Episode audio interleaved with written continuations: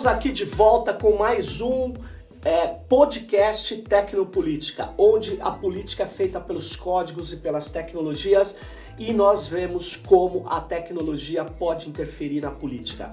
Para conversar hoje aqui sobre um tema extremamente importante, que é quando a tecnologia pode auxiliar, apoiar e ampliar a luta das comunidades tradicionais. Nós vamos falar hoje dos índios terenas, dos projetos que estão sendo desenvolvidos junto às comunidades indígenas com tecnologia da informação. E para falar sobre isso, eu estou aqui com a Graciete Valenzuela. Obrigado, Graciete. Ela é professora de redes no Instituto Federal do Mato Grosso do Sul e é, que fica em Aquidauana, lá na região pantaneira, né? E ela é doutoranda também na Universidade Federal do Amazonas, na UFAM. E tô aqui também para conversar com a gente, um, uma pessoa que tem aí 20 anos de estrada no software livre, não devia ter falado isso, mas já falei, é o Leonardo Amaral, do Instituto Federal de Campinas. Obrigado também pela presença. Leonardo, ele faz lá análise de sistemas e nós vamos começar a conversar aqui é, nesse episódio. É, antes eu queria dizer o seguinte: é, o Brasil hoje ele está numa situação bastante complicada. É, é, a nossa estrutura ambiental e as nossas comunidades indígenas, aqueles que estão aqui bem antes da, dos invasores europeus, eles estão numa situação muito complicada. É, nós estamos sofrendo ataques de uma gestão do governo federal que desrespeita o meio ambiente, que diz que as queimadas na Amazônia é coisa de ONG. Antes ele dizia que não existia, como veio a nuvem de fumaça que recobriu o Sudeste. Ele agora não pode negar, e aí ele disse que aquilo foi uma provocação, e ele tentou, e não conseguiu por causa do judiciário, passar é a regulamentação de terras indígenas, né, a demarcação das terras indígenas para o Ministério da Agricultura, o que é uma coisa absurda. Ele, é, na verdade, é quase um genocida.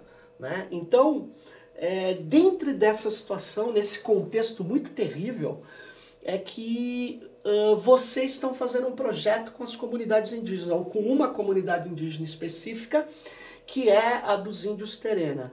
E me conta aí, é, Graciete, Leonardo, como é que é esse projeto? Como é que vocês chegaram a pensar isso? Antes de falar um pouco do projeto, professor Sérgio, é importante focar nessa questão dos índios estarem sendo perseguidos, porque isso é uma realidade. Em Mato Grosso do Sul, a questão piora porque é, as terras ali próximas da, dos índios terenas, ali de Aquidauana, né, que é o distrito de, de Taunay, a gente tem mais de, de a gente tem seis aldeias no total ali. Uhum. A gente trabalha na aldeia Morrinhos e Lagoinha. E o que, que a gente tem observado? Que é, existe uma fazenda que duas, três semanas atrás expulsou famílias, eram 100 famílias que estavam utilizando uma parte da terra que é deles. Sim, sim é claro. é deles. Mas é, os fazendeiros o expulsaram. Expulsaram a, Tiraram com força policial ou por conta própria? Força policial. Força Nossa. policial é essa que é utilizada pelo, pelo prefeito, porque Sim. o prefeito, ele também é fazendeiro. Ah, claro. E, e aí, é, o que se sabe lá na cidade que ele é, é primo da atual ministra da Agricultura. Opa! Então. É uma ele, ação entre amigos. Ali. É. E aí ele, o, o, o que piora a situação é que ele está tá utilizando a máquina pública para realizar esse tipo de ato contra os índios que hoje não tem como se defender. Então, na primeira vez que eu fui visitar para realizar o projeto, porque esse projeto surgiu a partir de um aluno meu, do Instituto Federal. Olha só. O, o Wilson Wanka. Ele chegou e falou, professor, preciso fazer um TCC, o que você acha que a gente pode fazer? Falei, um TCC, para quem não sabe, é um trabalho de conclusão de curso. Isso. E no ensino médio técnico do Instituto Federal, o aluno faz o ensino médio, junto com o ensino técnico, no caso técnico em informática, e no final desse curso ele tem que apresentar um trabalho de conclusão de curso. Ah, tá. Né, que é o caso do, do Wilson. E aí eu falei, vamos fazer, vamos ver como que é o acesso da internet nas aldeias, né? E aí a gente começou com esse trabalho que acabou levando pra gente para um outro lado, que é identificar a questão de acesso à internet nas aldeias. A gente pegou dessas seis duas aldeias, né? A de Morrinhos e de Lagoinha. E aí nós nos espantamos com os dados que o, que o Wilson, né? Coletou. Coletou. E aí surgiu um outro projeto que é, é o acesso da internet na, em Morrinho, por exemplo, é, eu fiquei assustada. 93,7% da, dos domicílios entrevistados, isso porque a gente pegou uma amostragem grande, 50%, Uhum. né? É, 97 93,7% não tem acesso nenhum à internet. Nossa. Seja na escola, no vizinho, em casa. Não tem. E, e esse dado focou uma outra coisa que é a questão da língua terena. Sei. Porque Morrinhos é a, a língua mais falada, predominantemente, é a língua terena, é a língua materna. Já a Lagoinha, com só 55% que não tem acesso. Ou seja, 45% dos entrevistados têm acesso à internet em casa. E eh, essas comunidades são de quantas pessoas em cada uma delas, mais ou menos? São a Lagoinha 120 domicílios. Dentro Sim. desses domicílios tem entre duas a três famílias, uma, duas, três famílias. Uhum. Chega a quase 600 pessoas. Nossa, bastante gente. Sim.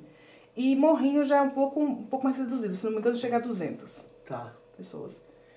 E aí, Lagoinha já mostrava um outro lado, que é, predominantemente fala o português. Ah, Porque existe o bilíngue e existe a pessoa que só fala português. E a taxa de pessoas que falam só português é muito maior em Lagoinha. E, e aí nós olhamos os dados do acesso à internet com a, a questão de falar a língua portuguesa, chegou à conclusão, ou a hipótese, de que Morrinho não acessa a internet porque não tem conteúdo em língua terena. E que Lagoinha, que tem, que fala português, provavelmente português, tem um acesso maior. E quando nós perguntamos, porque estava também no formulário, é, por que, que as pessoas não acessavam a internet? Uma taxa muito grande de Morrinho dizia que não tinha interesse. não tinha interesse. Não. E não porque não teria condição de acessar.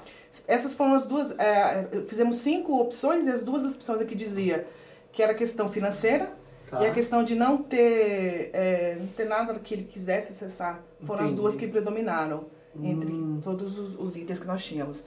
E aí a gente começou a pensar, vamos ajudar essas pessoas então, Uhum. né, a valorizar um pouco mais a sua língua, porque a Claro. língua terena, ela tá, a Unesco eh, lançou esse ano, né, como tema da Unesco é línguas indígenas e tem dados de que hoje tem, hoje não, no IBGE 2010, 2010 saiu dados que diziam que só temos 19 mil falantes tereno.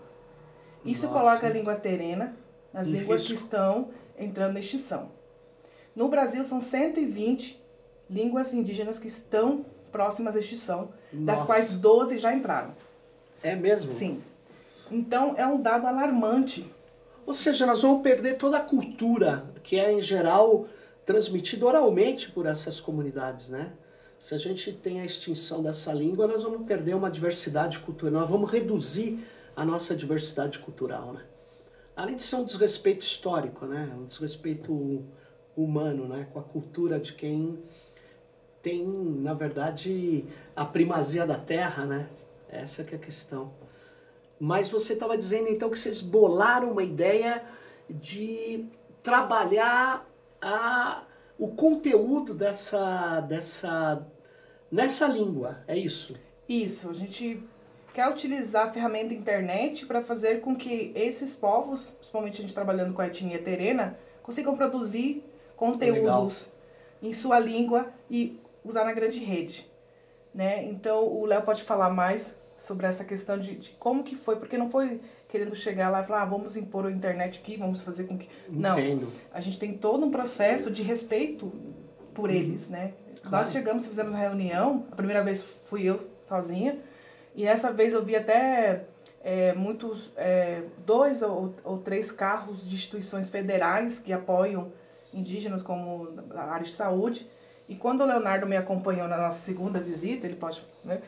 Como que, que, que foi a nossa reação quando a gente É, foi, um, foi uma coisa assim espantosa, né? E foi, e foi com uma velocidade tão grande que eu também não consegui nem gravar. Sim. Mas ao invés de você ver carros de apoio, de saúde ou do, da própria FUNAI, talvez não. Você vinha dois carros do choque voltando, do, dois camburões do choque voltando na, na nossa contramão, né? Então 10 horas da manhã, que foi a hora uhum. que nós chegamos, é, vinha dois carros do choque descendo. Então você já consegue ter uma ideia de como é que estava o clima naquela região, de no horário é, até de é, produção, de trabalho, sim, de sim. aula, de escola, e você já tem aquele conflito acontecendo no, numa região como aquela. Então isso foi uma, já foi logo o, o choque cultural primeiro, assim, antes de chegar na aldeia. Uhum. E vocês é, é quando vocês conversam com a aldeia, eles têm uma liderança, cada aldeia dessas tem e essa liderança ela ela acha que o, o uso da internet pode ajudar a comunidade. Uh, o que, que eles pensam disso? Vocês conversaram com eles? Nós conversamos uh, primeiramente com professores da, da, da, Lagoinha, porque foi o primeiro, o primeiro contato foi com eles, o desejo deles. É uma escola bilíngue essa? É uma escola bilíngue, é uma escola municipal, uhum. né? Ensino fundamental.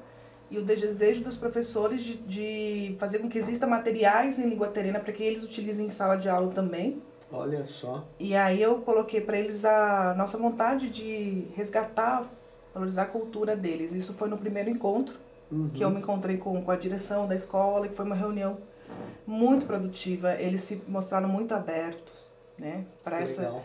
E aí na segunda visita que, que o Leonardo já estava é, comigo, foi interessante porque os professores, eles simplesmente se reuniram para nos aguardar, para que a gente pudesse fazer a reunião. E aí eu ouvi cada um deles o que, que eles poderiam utilizar para a gente criar esses materiais. Olha só que Então legal. cada um deles, ah, a gente pode fazer, por exemplo, um dos professores, o professor Luiz, ele, ele falou assim, ah, a gente pode fazer as brincadeiras assim, terena, que, que é da nossa cultura, gravar isso e disponibilizar em língua terena. Olha. Nós temos professor de língua portuguesa que pode fazer a tradução né, oh. em português. Nós temos professores de língua é, terena que podem fazer a legenda. Então foi, foi, foi algo muito interessante que a gente conseguiu, porque eles entenderam, ó, são vocês que vão produzir o material com o olhar de vocês. Estamos aqui para auxiliá-los. E logo quando a gente estava concluindo a, a reunião, já estávamos de saída, nos encontramos com, com o cacique. Sim. E foi incrível, porque a sintonia que a gente tem de, do nosso projeto, a gente está levando de valorizar, de resgatar uhum. a língua terena, a cultura terena, os costumes, né, e colocar isso na internet, é a mesma visão que ele tem, porque ele disse assim, é, os meus filhos já não conhecem mais o que os anciões conhecem. Eu conheço porque foi passado para mim. E eles estavam começando já a levar anciões para darem mostrarem como é a parte da tecelagem, por exemplo. Eles mostraram para gente, ah, tem ancião aqui que fazia tijolos, né, para aquelas casas que foram construídas lá atrás. Aí eu perguntei, mas ainda tem essas casas que a gente pode tirar foto? Aí eles estavam, acho que três ou quatro é, aldeias ali representadas por professores. Ah, a gente conhece pai de fulano de tal que pode fazer. Eles se, todos eles se conhecem, por mais que sejam seis uhum. aldeias, eles se conhecem uhum. e sabem quem é ancião que sabe tal coisa, quem é um Nossa. ancião na medicina que, que perde, pega a parte mais medicinal. A gente tinha que gravar esses anciões falando, contando essas histórias, né? Fazendo vários episódios, capítulos, enfim, antes que isso se perca, né? É, é porque é, é, é, uma, é uma situação muito complicada, né? A gente deixar isso se esvair, né? É, então, muito legal essa, essa ideia. Agora, vocês também é, pensaram na parte tecnológica, como que você pretende levar a rede ou a rede já chega lá? Então, hoje o que a gente tem de acesso lá? Uhum. Então, quando você chega, sa saímos de aqui da OANA até chegar no Distrito Arenais, são entre 50 e 60 km, se não me engano. Né, Uhum. Léo? É mais ou menos isso? Essa hora, é, 60 em linha reta, um pouco menos, talvez. Tá. É, os 10 últimos quilômetros que, estão, que são de, de chão, ali a gente começa a perder sinal de cel do celular. Ah, tá. Ao adentrar no distrito, você fica totalmente Desconectado. Desconectado. Totalmente. Então, é boa parte da região onde eles, eles estão, você fica sem, sem acesso nenhum, a não ser pela, pela internet que eles conseguem via rádio, né? Tem provedor via rádio, tem um provedor via satélite e ra- raramente alguém usa 4G. Então, predomina mais via rádio, que eles também reclamam, reclamaram bastante, que é muito ruim o acesso. Uhum. Então eles não conseguem acessar vídeos, por exemplo. Consegue acessar Ah. Facebook, WhatsApp, os leves. E até teve a reclamação do professor, né, sobre, sobre satélite. Isso, porque a única internet que chega oficialmente, vamos falar assim, que chega com bom nível de sinal, tudo, mas é a satelital, né? Entendi. A satelital tem dois problemas para eles. É, a primeira, o primeiro problema é a latência. Então não permite É, uma nenhuma grande. nenhuma aplicação. Ordem de grandeza de latência de 600 a 700 milissegundos. Nossa. E o segundo problema é que a forma que se encontrou nas empresas de telecom por satélite, né, que fazem internet satelital, encontraram para fazer ser viável é introduzir franquia. Então, o mesmo problema que nós temos nas operadoras de celular existe também na, na satelital. Embora as franquias sejam mais altas, mas dá para pensar que, por exemplo, 120 gigas mensais, que é a franquia que parece que essa aldeia tem, para uma comunidade de 300, 400 pessoas, é nada. É nada. Você vê um vídeo no YouTube, ou um vídeo por dia no YouTube, você queima essa franquia. Claro, Né? claro. Então, é esse acesso acaba ficando ruim e o acesso via rádio tem questões técnicas de como que você transmite o rádio até Problema ali. atmosférico, interfere. Assim, que a distância já começa a ficar muito grande. Claro. Não só técnico, porque, bom, você tem rádio de transmissão de, de longa distância. Rádios que transmitem 100 km, 200 km em algumas situações.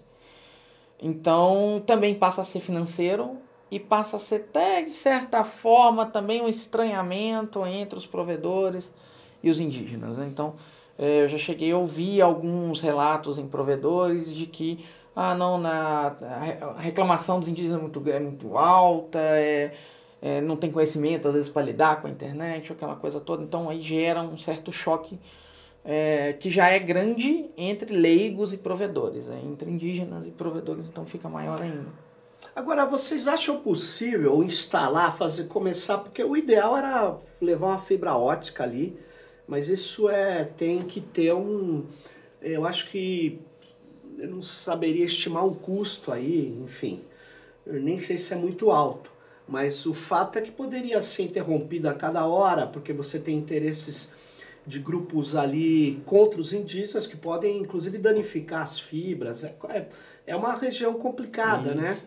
Agora, é possível a gente instalar um servidor no lugar e quase que como fazer uma, enquanto não se conecta à internet, deixar os conteúdos num servidor e esse servidor, a partir de uma rede mesh, uma rede distribuída, pegar a área da, da comunidade. Você não acha viável fazer isso? Um, você ter um, na verdade, o, quase que um, uma intranet na Isso. prática, né? É, você coloca ali é, uma série do, dos depoimentos que vocês forem construindo, né? A, a, a, a- as narrativas dos anciões, os programas específicos, as brincadeiras, os vídeos e também coisas importantes que possam é, é, traduzir para a língua terena também, né? Porque é, traduzir as coisas do branco para a língua terena,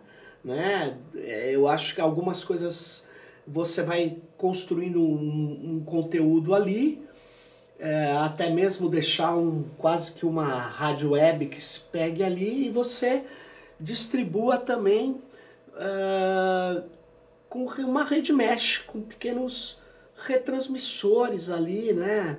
E aí você cobriria uma área. Se a área for plana, é mais fácil ainda, né? Então, tem. é, a percepção que eu tive quando eu fui na aldeia Sim. é que eles têm algumas demandas que são consideravelmente urgentes, né? A primeira é salvar a cultura, registrar. Então, Perfeito. é, essa questão, se um ancião morrer, perdeu a cultura. Perdeu. Já era. Então, é, até um dos esforços que a gente tem feito é conseguir a aquisição de uma câmera de filmagem que permita, pe- nem que sejam filmes curtos, mas que seja deles. A câmera está aqui, está entregue nas suas mãos, façam. Entendeu? Para que eles tenham autonomia, legal. ensinaremos a usar o equipamento, eles, eles pegam muito rápido as coisas. Eles, o ensino de celular deles é todo autodidata. Coisas, experiências que eu tive de ensinar um pouco de fotografia quando eu tive lá, eles rapidamente entenderam, não é isso. Então, eu acho que eles vão ter essa absorção e vão ter essa vontade de registrar. E um segundo pedido que me foi feito nessa segunda visita que eu estava é a questão da rádio. Né? Então, a questão da rádio teve um problema relacionado a confisco de transmissor. Então, aí você já percebe que também. Provavelmente já, da Anatel, né? provavelmente da Anatel. Anatel. com a Polícia Federal percebe, quer dizer, deixa o cara aqui trabalhar é, de maneira ilegal, as ondas saem lá de cidades próximas de São Paulo e chega aqui, completamente ilegal, eles fazem de conta que não vem e vão atrás de comunidades que nem interferem em nada. Sim. E quando, ah, enquanto eles não dizem que é um perigo porque derruba avião, né? A frequência do avião é uma, a da rádio é outra.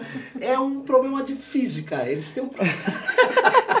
Sim, e, e nesse sentido, foi engraçado perceber que eles me pediram um transmissor. Tipo, consigam, dependendo do valor, a gente dá um jeito, consigam um transmissor. Interessante. E aí veio a primeira ideia é, nessa questão de que é, a perspectiva que eu tentei trazer para esse projeto é de fazer com que os terenas coloquem o conteúdo deles na internet não o contrário. Né? Perfeito. Porque é, eu não gosto muito da ideia de que nós nos tornemos jesuítas virtuais. Né? É, Jesuíta virtual é bom. então, e nisso veio, poxa, se fizer, conseguir o transmissor na mesma mão, conseguir advogados, eventualmente voluntários, que consigam entrar com esse processo na Anatel de rádio comunitária, legalizou, beleza. Perfeito.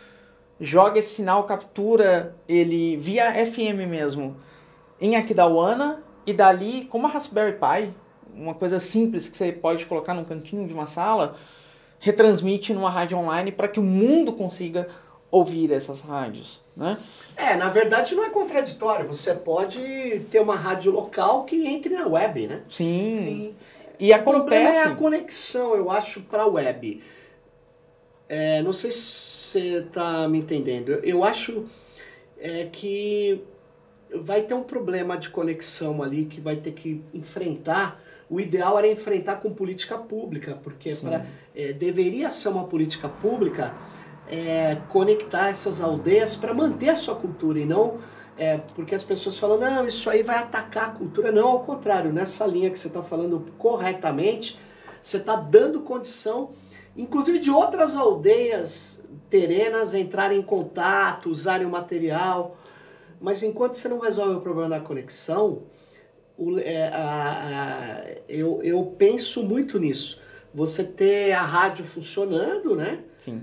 Mas gravando esses programas também nesse servidor, Localmente, assim. e, e transmitindo via web também, via internet, usando as tecnologias de rede para que a gente possa, tecnologia digital, para que a gente possa criar conteúdos diferenciados também. Por exemplo, tem muita gente que está nos ouvindo aí que pode entrar em contato com vocês né, é, e participar, ajudar no projeto. Pode designers que podem fazer é, é, entender as dimensões da cosmologia, da cultura terena e fazer de acordo com eles, ajudar a digitalizar isso.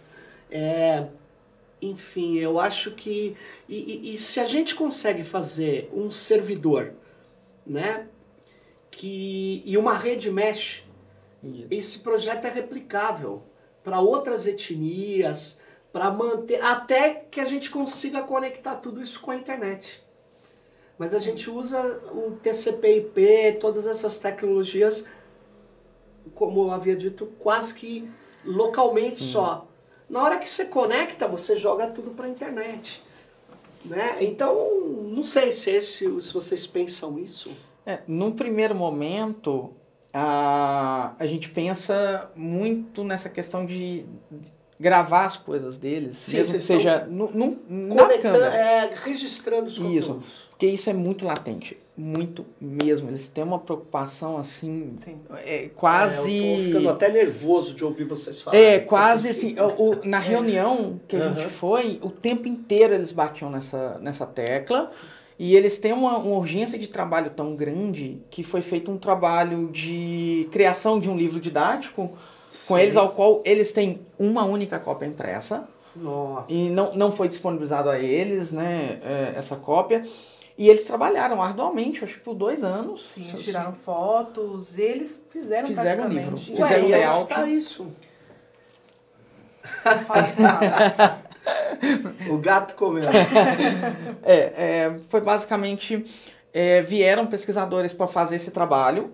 A gente não tem ainda informação é, precisa de onde eles estão, como que funciona. Ainda tem um processo investigativo nesse sentido. Eram pesquisadores de universidade. de universidade É, isso é um que problema. fizeram um trabalho, levaram o trabalho de volta E foram embora. e não teve Deve feedback. estar numa biblioteca parado, né? Escondido num escaninho qualquer. Não, e, e se tivesse o direito de reprodução, né, que é uma coisa que eu, pelo menos eu e a Graciete tent- vamos fazer essa, essa ponte, de ir lá pedir o direito autoral na universidade, não, me permita replicar, me permita fazer esse livro, a gente busca. Mas isso deveria ser, foi tirado da cultura deles, deveria ser, vou usar uma linguagem nossa, em licenças permissivas de uso, em Creative Commons, Creative Commons.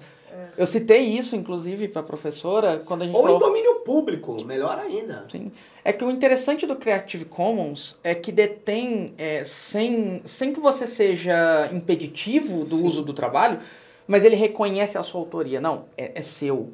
Então, é, isso talvez seja interessante para que os, os indígenas entendam, não, é da minha cultura, fomos nós que geramos. Então, a Creative Commons tem esse requisito tá de preservar. Eu acho que é, é, ele preserva individualmente, porque é cultura americana, tá? A gente usa, é muito Ah. bom, mas deveria ter uma licença de cultura coletiva. Sim. Entendeu? Como você bem falou, é nosso. Nosso quem? Dos Terena. Porque o Terena não tem essa lógica individualista capitalista.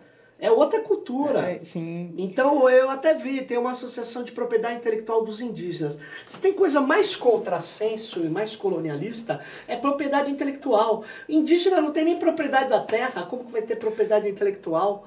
Quer dizer, é, a gente precisava criar uma licença que tivesse reconhecimento legal de proteção dessa cultura, Sim. conforme você havia dito. E para evitar apropriação, como que aconteceu nesse, nesse grupo de pesquisa. Tipo, tu deve ter defendido um doutorado, um mestrado, alguma coisa, e o crédito ficou para a universidade, ficou para o pesquisador e pronto. É.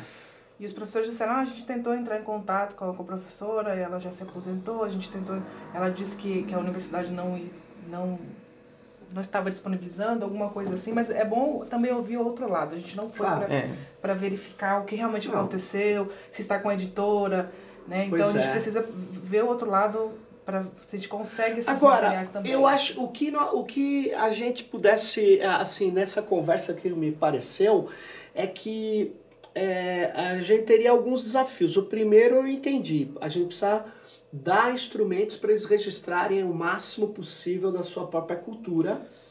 Então a gente precisa de câmeras, precisa de gravadores, precisa de de computadores. computadores e, escola com, e talvez com HDs com capacidade de armazenamento, né? Isso é de- uma primeira. A gente pode até aí fazer um projeto aí de captação de recursos. É, eu acho que tem muita gente que está nos ouvindo que pode nos ajudar a captar recursos para poder, no Catarse, por um, um, um período de tempo, a gente coletar esse recurso e colocar no projeto, né? Sim. Eu acho que é uma alternativa importante para a gente fazer isso aí, viu? É, porque, porque isso permite que vocês orientem eles a aprender a manusear, mas conforme vocês disseram, é muito fácil, eles já vão pegar e vão, vão registrar tudo isso e a gente vai impedir que uma cultura é, perca uma, a força, né? E até alguns anciões levem embora, infelizmente, ao morrerem, uma parte da, daquilo que é a, a, a visão que eles têm, né? a, a cultura que eles construíram. Né? É, uma, é, é muito importante a gente poder bolar uma coisa dessa. Eu estou disposto a ajudar nisso, né? Nós estamos é, em condição de, de fazer um, uma, um projeto é, e colocar no Catarse e usar nas redes sociais. Eu acho que muita gente vai Sim. ajudar. Eu, infelizmente, hoje não acredito muito em política pública agora nessa né, ali no governo federal poderia abrir um programa enorme de preservação da cultura tradicional, de conexão dela, mas não vai fazer, né? Eles estão querendo eliminar as comunidades indígenas. Aliás, tem uma parte do exército que tem essa ideia de que os índios são contra a integridade territorial e eles, por eles, eles eliminavam todos, né? Que é uma pena, né? Que tenha um, um grupo armado que pense isso, né? Que deveria defender a nossa riqueza, que a, a riqueza é, vem não só da diversidade biológica, a diversidade cultural também, né? É, é uma pena que nós estamos passando por isso nesse momento triste do país, mas que a gente vai resistir. O que vocês estão fazendo lá é uma é mais do que resistência, é uma ação propositiva, né? É, é muito legal a gente poder contribuir com isso, porque não não dá para ficar simplesmente reclamando, Sim. é preciso atuar, né? Isso eu aprendi com a comunidade software livre. É, não adianta, ah, abre o código. Aí, não, então se você não quer abrir, a gente faz o nosso. Não é só isso. É. Eu acho isso muito legal. Parabéns aí pelo que vocês estão fazendo. E o que, que mais vocês podiam contar para quem está nos ouvindo sobre o que, que mais chamou a atenção de vocês nessa cultura terena? Falando já sobre a questão de software livre, é um pensamento do projeto, por exemplo, fazer a tradução do, uhum. de, de um sistema operacional em Terena, por exemplo ser um. Oh, que legal! Então, Sim. É, o que, que me chamou mais atenção lá? É, infelizmente, às vezes o, o, não branco, o não índio tem a, a imaginação de que, não, você chega num, num, numa aldeia indígena, você vai encontrar é, pessoas preguiçosas, pessoas. Ainda ah, existe é esse tipo de. A de, fala do colonizador. É, né? E ainda existe, infelizmente. Ainda ouço algumas pessoas de UANA mencionar isso. E, e, e, o que eu vi a partir do trabalho do Wilson, porque ele foi um aluno exemplar. Ele foi lá e fez todo o estudo em dois meses. Isso é Nossa, pouquíssimo tempo. Muito e bom. ele teve que imprimir, porque foi feito no formulário, certo? Sim. Online, mas ele teve que imprimir. Por quê? Porque não tinha internet. Então ele teve claro. que ir, bater e fazer. E ele fez todo o trabalho em dois meses. Achei incrível. E ao chegar lá, ver a motivação da diretora, do, dos líderes, dos professores.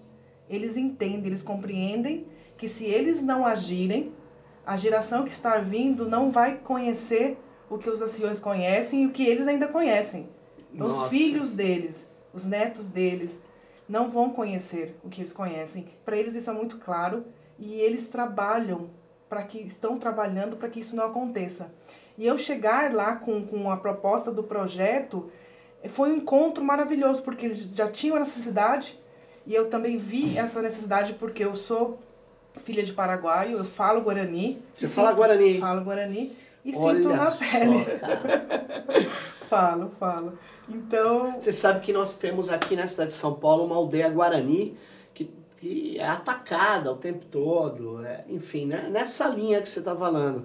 E é muito importante a gente saber que é, é, é possível as pessoas acordarem e fazer alguma coisa, né?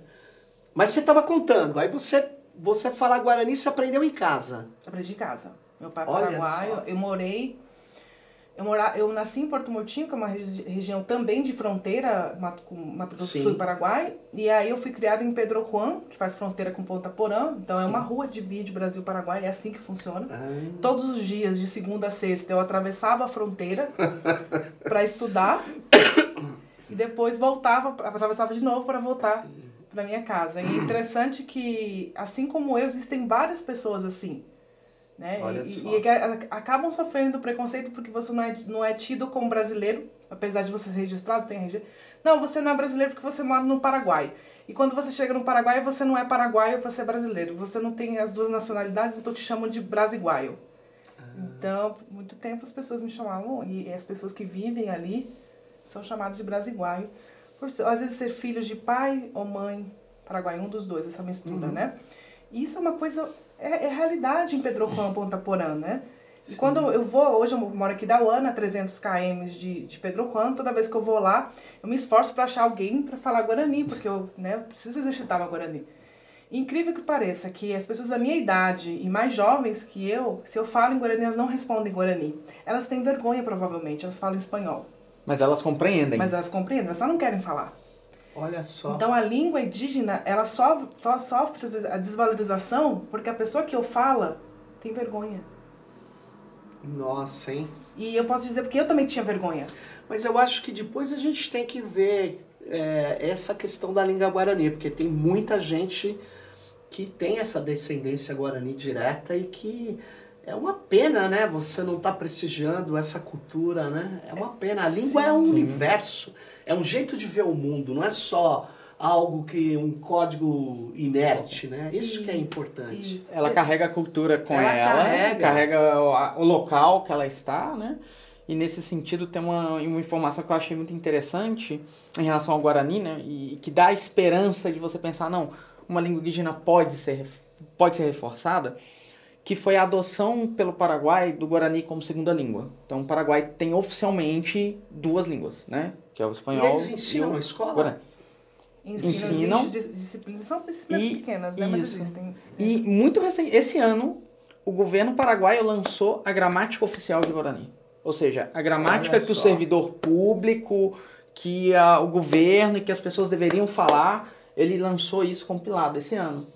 Pô, então, se você tem uma política de governo que quer preservar uma língua, claro. você introduz essa língua como língua oficial do país ou como língua secundária, N formas constitucionais de fazer isso, mas aí você tem, olha, um fundo, um certo, uma certa quantidade de dinheiro você tem reservada no, nos cofres públicos para isso, mas também o reforço dessa língua, a mudança da cultura também. É, é, mas nós vamos ter que tirar esse governo que está aí para...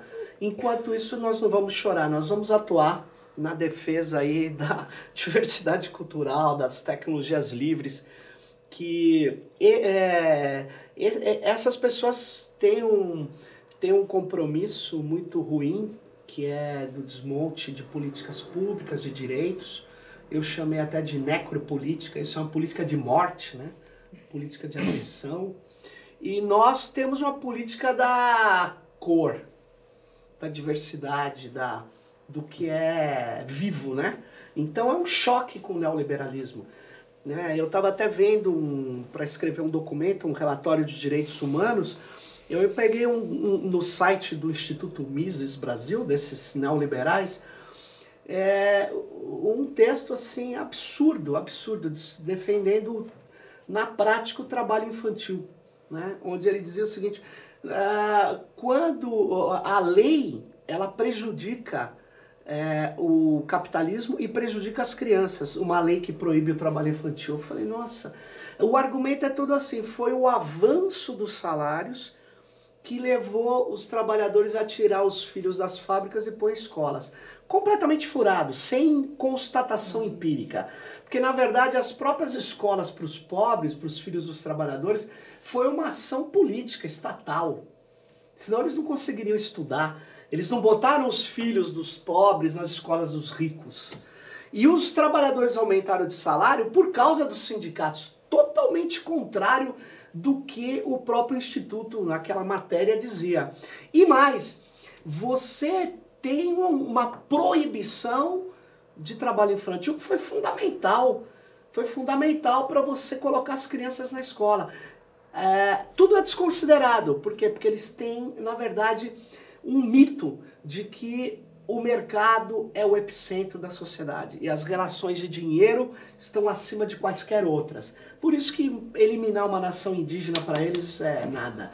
Então nós estamos vivendo essa fase e é muito legal ter gente da tecnologia que pode estar é, tá nessa luta da diversidade cultural, né, na defesa de, dessa, das tradições tão importantes que a gente é, pode contar, inclusive, com muitos, muitas das pessoas que estão aí com a gente, nos acompanhando, pode nos ajudar, porque nós precisamos lançar essa campanha urgente, né, para entregar os equipamentos para os terenas, né?